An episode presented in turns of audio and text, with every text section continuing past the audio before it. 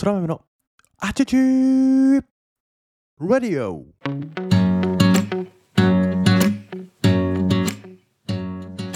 皆様おはようございます。本日は2022年は9月の20日、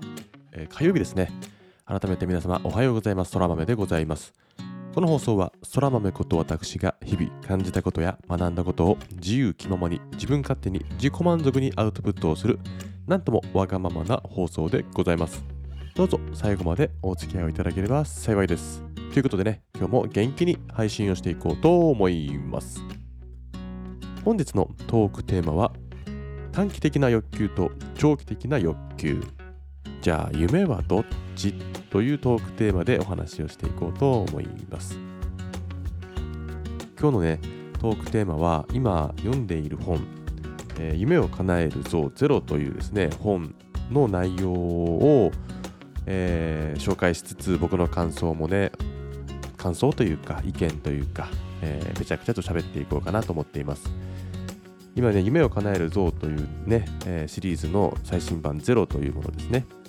ガネーシャと夢を食べるバクというサブタイトルの本を読んでいます。ちょっとまとまった読書する時間をもお作ることができておらず、毎日少しずつ読み進めているんですけども、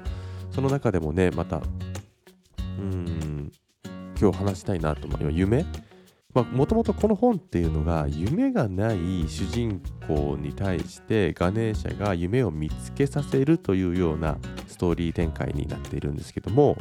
この中でねえーある一つのストーリーをご紹介しつつお話ししていこうと思います。人間には様々な欲求というのが存在している、えーお腹が空いたとか眠たい楽しいことをしたいなどの日常の欲求それともう一つはお金持ちになりたい世界一周旅行をしたい温かい家庭を築きたいなどの欲求ですね。この2つ目の欲求というのはすぐには満たすことはなかなかできないよね。つまり人間には短期と長期の欲求があるんだという話からスタートをします。そして夢というのは、まあ、皆さんもわかると思うんですけども長期の欲求長期的目線での欲求になるよねっていうものです。でどんな人にも短期的な欲求というのは必ず存在している。つまり世間でよく言うやりたいことがないだとか夢がないっていう方いると思うんですけどもそういう夢がないっていう人にも欲求がないわけではない、うん、あくまでも長期的な欲求つまり、途中のしんどいことを乗り越えたりわざわざ面倒なことをしてまでこう満たしたい欲求というのがないんだと。いうふうに言われています。どうして現代の世の中の人がそのような心を持つようになってしまったのかというのを例を挙げながら説明してくれているんですが一つマシュマロ実験というのが出てきます。このマシュマロ実験っていろんな本に出てくる実験なので、まあ、皆さんも知ってる方が多いかと思うんですがスタンフォード大学の心理学者が実施した実,、えー実験なんですけども子供たちにマシュマロを与えるというものなんですけども、お皿の上に一つだけマシュマロを置いておきますと。で、試験官というか大人は、今から私は15分間外出するので、えー食べてもいいよと。ただ、15分間で食べずに我慢したら帰ってきて帰ってきた時にもう1個マシュマロあげるよって。で食べ、食べてしまったら1個だけで終わりだからねって言って、15分間外出をすると。で、戻ってきた時にマシュマロを食べた子もいれば、我慢して待っている子もいるよねっていう話なんですけども、この実験結果からマシュマロをしっかりと我慢をして2つ目のマシュマロをゲットした子どもたちの方が将来成長した時に、え活躍している子どもが子どもの割合が多いという実験結果が出ているというものなんですね。うん、でこの実験と現代人に何が関係があるかっていうことなんですけどもいわばこの現代人というのはスマートフォンであったりインターネットというですね、えーカルチャーの文文明の進化というんですかによっていつでも情報を手に入れられる状態時代になったとつまり常にマシュマロに手が届くような環境になったとも言えると。でそれに慣れすぎてしまうと時間をかけて満たす欲求つまり長期的な欲求夢から遠ざかってしまうっていうことなんじゃないかっていうふうに言われてるんですね。世界的に有名なまあ、アップルを作ったスティーブ・ジョブズであったり、Windows の、えー、ビル・ゲイツもですね、自分の子供に対してはデジタル機器の使用時間を強く制限したり、スマートフォンも大きくなってからしか与えなかったという話があります。これは今説明したマシュマロを届かない、届く距離に置かないという環境を親が与えたっていうものですね。スティーブ・ジョブズとかビル・ゲイツといった言ったらその最先端の人ですからね。こういうデジタル機器というか IT 業界の最先端の偉人にもかかわらず自分の子供にはすぐには与えない。マシュマロを手の届くところには置かなかったというのが言われています。皆さんもあると思うんですけどもちょっとした時間にスマホを見て調べ物をすぐする。まあわからないことがあったらすぐ Google 先生だとかにね頼れば大体のこと解決して教えてくれるじゃないですか。これってすごく便利なんだけども、気がつけば、その、なんだろうな、調べたいこと以外にも飛んでいって、必要のない情報にまで、えー、飛んでしまう。言ったら、知らない間に結構な時間をスマートフォン、パソコンとにらめっこしているという時間が多くないですか？僕もそのうちの一人なんですけども、そういうことをすることによって疲れがどんどん溜まっていったりしてしまうと。で、スマートフォンだとか PC っていうのは現代の生活に欠かせないものなんだけどもうまく付き合っていく必要があるよねっていうことも書かれていました。で、まあ、このねエピソードの続きはまだ結構続くんだけどここまででちょっと僕の意見をねここから話していこうと思うんだけどもどうですか皆さん？なんかこ僕すごい納得したんですよね。すごく便利なんですよ今って。でもうスマートフォンとかパソコンがない生活って考えられないですよね。だけど、まあ、へりくつかもしれないけど、この短期的な欲求、長期的な欲求という目線で考えると、確かに今は何でも手に入ってしまう、簡単に手に入ってしまう、それが慣れすぎてしまって、長いことを時間をかけて満たす欲求というのに面倒だという気持ちが生まれてしまっているんですね。うん、便利になりすぎてるというか、まあ、へりくつっちゃへりくつなんだけど、なんかほんほんとその通りだなって思ってて、でね、この章を読んで、僕は何をしたかというと、僕はね、今、リビングにテレビを置いてるんですよ。リビングにテレビを。で、子供たちは、今のテレビってネットがつながってるから YouTube 見れるじゃないですか。で、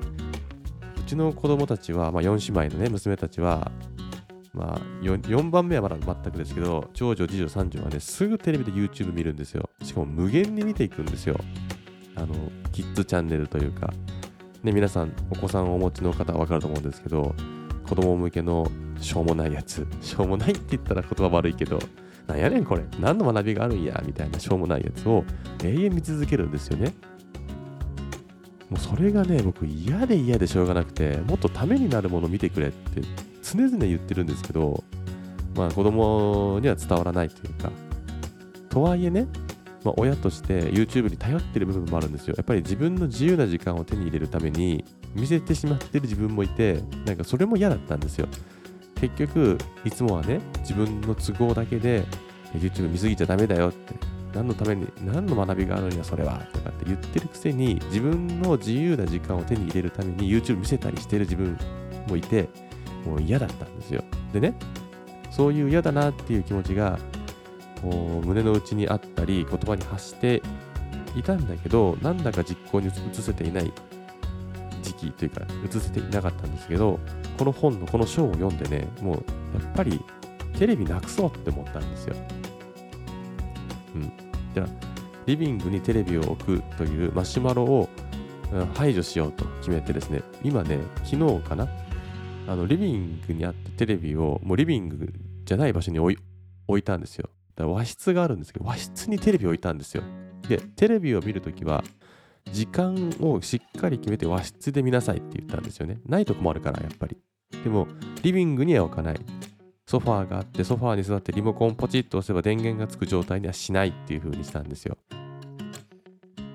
これがね、まあ、まだ昨日やり始めたばっかりなので、どんな効果があるかっていうのはまだわかんないんですけど、昨日だけの時点で僕はめちゃくちゃなんか心がすっきりしたんですよ。うん。で、もともとテレビが置いてあったテレビボードの上には、えー、スピーカーを置いてですね、音楽をかけていたんですよ。だから常に部屋には音楽が流れていると。えー、BGM のような感じでね、え、心が安らぐような BGM であったり、昨日はちょっと90年代の古いね、えー、邦楽なんかを聞いてね、懐かしいねと妻と言いながらですね、鼻歌を歌いながら過ごしたりしたんですけども、なんかそれはそれですごいね、素敵な時間だったんですよね。心のざわざわがないというか、子供たちも YouTube 見れないから、見れるけど、わざわざ和室に行って時間決めてみなきゃいけないっていう状況にしているので、やっぱり減るんですよ、YouTube 見る時間。言ったら、目の前のね、この短期的欲求というのを満たせない状態にしたんですよね。うん。まあ、ちょっとね、リンクしてるかどうかはわかんないけど、そういうインターネットを断つというか、すぐに手が届くものをあえて手が届かない場所に置くということで、あえて生活に不自由を与えることで、えー、大切なものを見つめ直すというか、まあ、ちょっと大げさですけど、夢を叶えるということにつながるんじゃないかなと思って実行したというお話でございました。えー、ちょっとトークテーマと最後の結論というか、最後のトークテトークがね、つながらなかった部分もあるかもしれませんが、まあ、聞いてみれば、客観的に見れば同じ話題かなとも思うので、いいことにしましょう。もし、この放送を聞いて、えー、少しでも参考になった方いらっしゃれば、あのね、テレビとかスマホ、まあ、デジタルデトックスというものをしてみる価値は十二分にあると思います。1日スマホ使わないとか、えー、うちの場合は子供がちっちゃくてすぐテレビで YouTube 見てしまうので、もうテレビ自体をよくすぐに見れない場所に移動したという工夫をしてみました。えー、結構おすすめです。やってみて、やってみる価値はあるかなと思うので、もし参考になれば幸いです。ということでね、今日もぺちゃくちゃと喋ってしまいましたが、今日の配信はここまでとさせていただきます。えー、台風もね、九州地方は無事に過ぎ去って大きな被害がなくてよかったなと思っていますが、えー、今日もね、一日元気に過ごしていこうと思います。ではまた明日の配信でお会いしましょう。皆さん最高の一日を過ごしてください。Have a good day! またねバイバイ